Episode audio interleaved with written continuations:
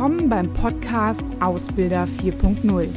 Hier geht es um alle Themen rund um die Berufsausbildung und alles, was Ausbilder aktuell und in Zukunft beschäftigt. Ich bin Claudia Schmitz und freue mich, dass du dabei bist.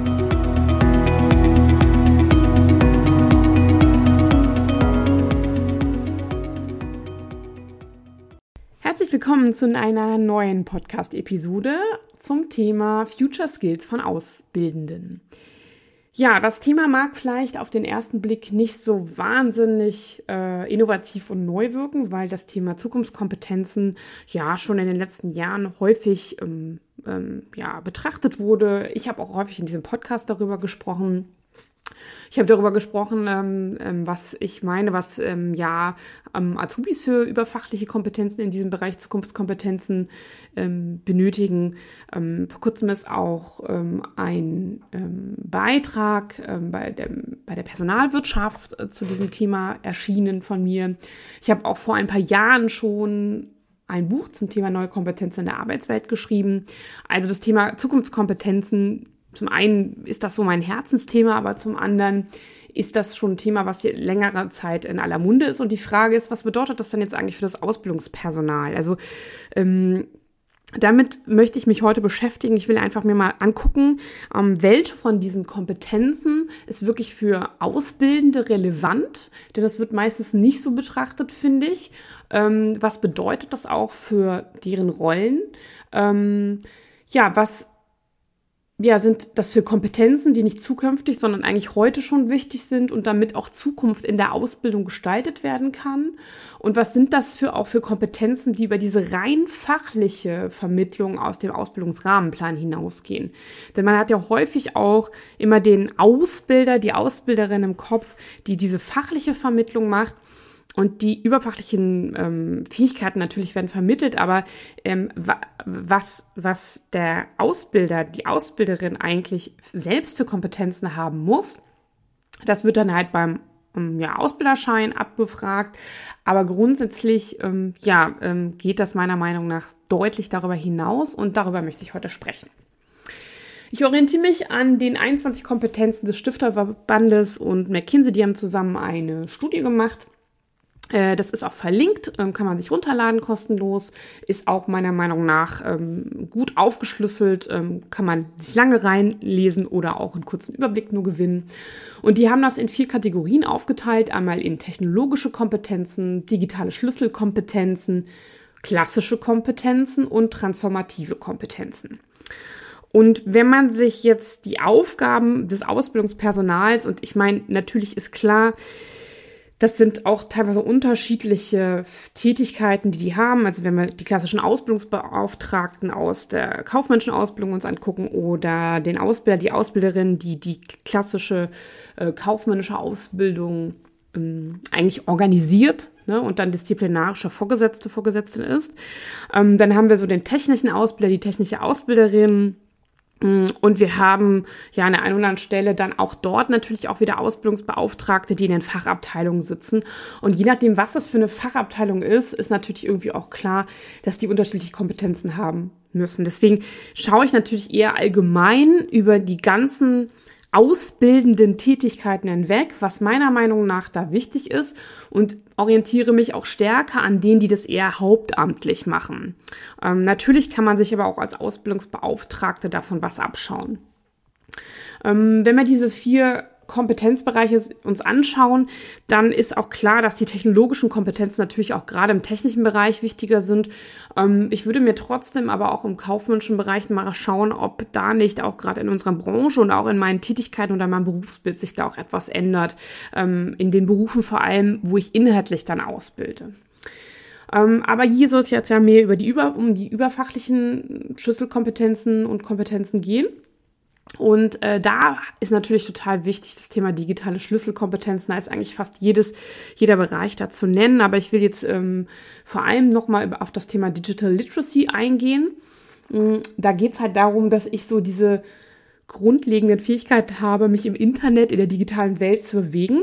Warum als Ausbilder, als Ausbilderin wichtig? Ähm, natürlich ist es so, dass ich in Zukunft ähm, Themen vielleicht noch mal stärker aufbereiten muss, die im Ausbildungsrahmenplan nicht vielleicht vorkommen, die nur als neue Themen dazukommen, wo ich auch Auszubildende ähm, gegebenenfalls gebeten habe, sich ähm, selbst ähm, Inhalte anzueignen und da muss ich natürlich auch Quellenrecherche ähm, schauen, also überwachen können. Ich muss auch ähm, Software nutzen können und so weiter. Also ähm, Software äh, ist ja auch da ein breites Spektrum. Das muss ich irgendwie, ich muss einfach in mich in der digitalen Welt bewegen können. Digitale Kollaboration ist natürlich auch ein wichtiges Thema. Ich muss mich ähm, austauschen können. Da sagen viele ja, das ist nur im kaufmännischen Bereich wichtig. Wenn ich mir aber genauer anschaue, ähm, wie auch technische Mitarbeiter mittlerweile ähm, ganz normal Outlook-Termine wahrnehmen, ähm, virtuelle ähm, Teams-Konferenzen ähm, wahrnehmen, ähm, sei es mit der Berufsschule, sei es mit, ähm, mit anderen Kollegen, sei es ähm, untereinander, ähm, auch ähm, das Thema Homeoffice für die auch, ähm, ja, vielleicht nicht zum Standard gehört, aber auch ähm, Teil ihres, ihrer Lernorte und Arbeitsorte sind, dann ist das auch ganz wichtig.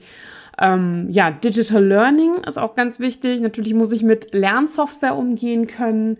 Ähm, ich muss Wissen aufbereiten können, so in Richtung Lernarchitekt. Ich muss ähm, Content beziehungsweise Inhalte aufbereiten können.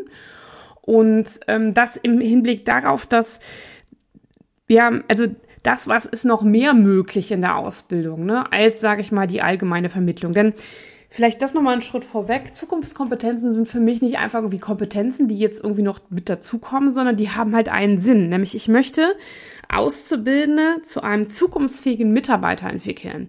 Das heißt, ich muss mir überlegen, was müssen die inhaltlich können, aber was müssen die auch für Kompetenzen können. Und das bedeutet auch, dass ich mich an der einen oder anderen Stelle als Ausbildende ähm, mir überlegen muss, was ich vielleicht für neue Skills benötige. Und da bedeutet natürlich auch Digital Learning, dass ich da hm, ja, die Software nutzen können muss, aber ich muss auch überlegen, ähm, ist der Inhalt, den Auszubildende ähm, bei uns bekommen, ist der noch up to date? Ne? Und das muss ich eigentlich fortwährend machen und nicht, naja, wenn mal wieder eine Modernisierung des Ausbildungsrahmensplans kommt oder es eine neue Änderung in der Prüfung gibt oder sowas, ne? oder ein Azubi mal eine Frage hat, ne? sondern das muss von mir aus kommen. Agiles Arbeiten natürlich auch ganz wichtig. Ähm, Richtung Selbstverantwortlichkeit, also das im Sinne von selbstverantwortlich ähm, Selbstständigkeit. Ich muss damit umgehen können, dass Auszubildende sich Inhalte viel stärker selbst erarbeiten können müssen.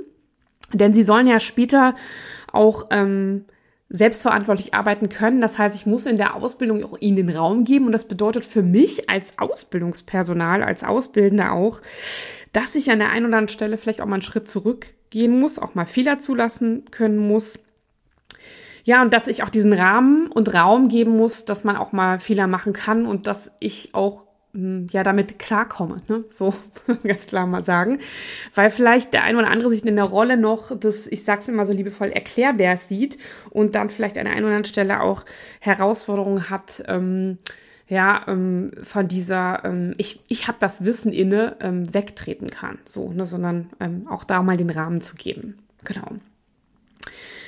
Dann gibt's in dieser Aufstellung klassische Kompetenzen. Das ist ein bisschen ver verallgemeinert gesagt, aber mit klassischen Kompetenzen ist natürlich auch gemeint, dass es diese Kompetenzbereiche auch schon vorher jetzt gab und ähm, dass das immer schon ähm, Kompetenzbereiche war, die man eigentlich schon erwartet hat von Mitarbeitern, aber ähm, die noch nicht so im Raum standen. Aber ähm, da finde ich besonders wichtig das Thema Lösungsfähigkeit. Also da auch Ideen zu haben, wie man Dinge lösen kann. Ich glaube, das haben wir jetzt gerade auch in den letzten drei Jahren nochmal stark gelernt, wie man mit neuen Herausforderungen umgeht. Aber das ist meiner Meinung nach ähm, ändert sich so viel in so kurzer Zeit. Da muss ich sehr lösungsorientiert sein, wenn ich da problemorientiert bin.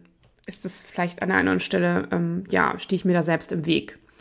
Und auch der guten Ausbildung, die ähm, dahinter steckt. Dann das Thema Resilienz. Ähm, ja, nicht umsonst ist es so, dass ich ähm, gut auch auf mich selbst aufpassen können muss. Ich finde aber auch, ähm, dass äh, ähm, ja der, mittlerweile der Fokus auf Ausbildung stark geworden ist, ähm, auch gerade weil wir so den stärkeren Fachkräftemangel an der einen oder anderen Stelle haben.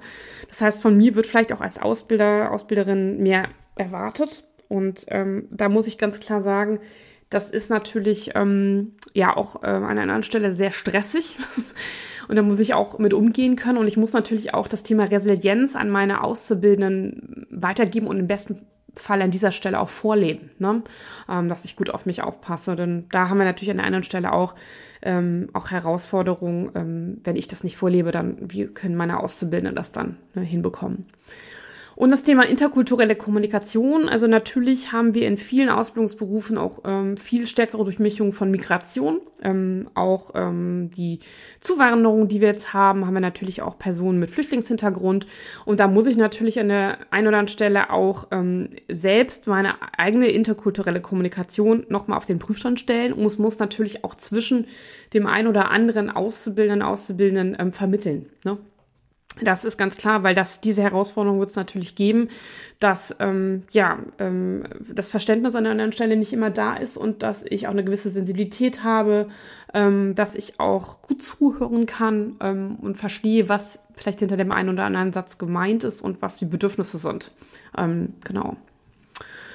Ja, und dann haben wir noch transformative Kompetenzen. Äh, das sind auch alle eigentlich wichtig, aber für Aus Bildende würde ich jetzt mal so sagen, finde ich das Thema Missionsorientierung ganz wichtig. Also mir geht noch ein bisschen zu wenig Ruck durch die Ausbildung. Ähm, wenn du diesen Podcast hörst, bist du wahrscheinlich jemand, der ähm, auf jeden Fall Ausbildung vorantreiben will. Aber wenn man das so ein bisschen durch die breite Masse so sieht, finde ich, wird noch sehr viel 0815 so gemacht und ähm, es wird sich sehr viel beklagt darüber, dass ähm, ja der Fokus auch nicht so auf Ausbildung liegt, dass kaum Unterstützung da ist. Und ich glaube, da muss, muss das Ausbildungspersonal, müssen die Ausbildenden ähm, ja, auch so ein bisschen mehr die Fähigkeit entwickeln, zu inspirieren, ähm, zu überzeugen, zu bewegen, die Auszubildenden natürlich an sich für das Thema, aber auch für das Thema Ausbildung so ein interner, ja, Repräsentant, Multiplikator, Missionar zu sein, zu sagen, Herr, Ausbildungsgeil. Ich finde, das ist, ähm,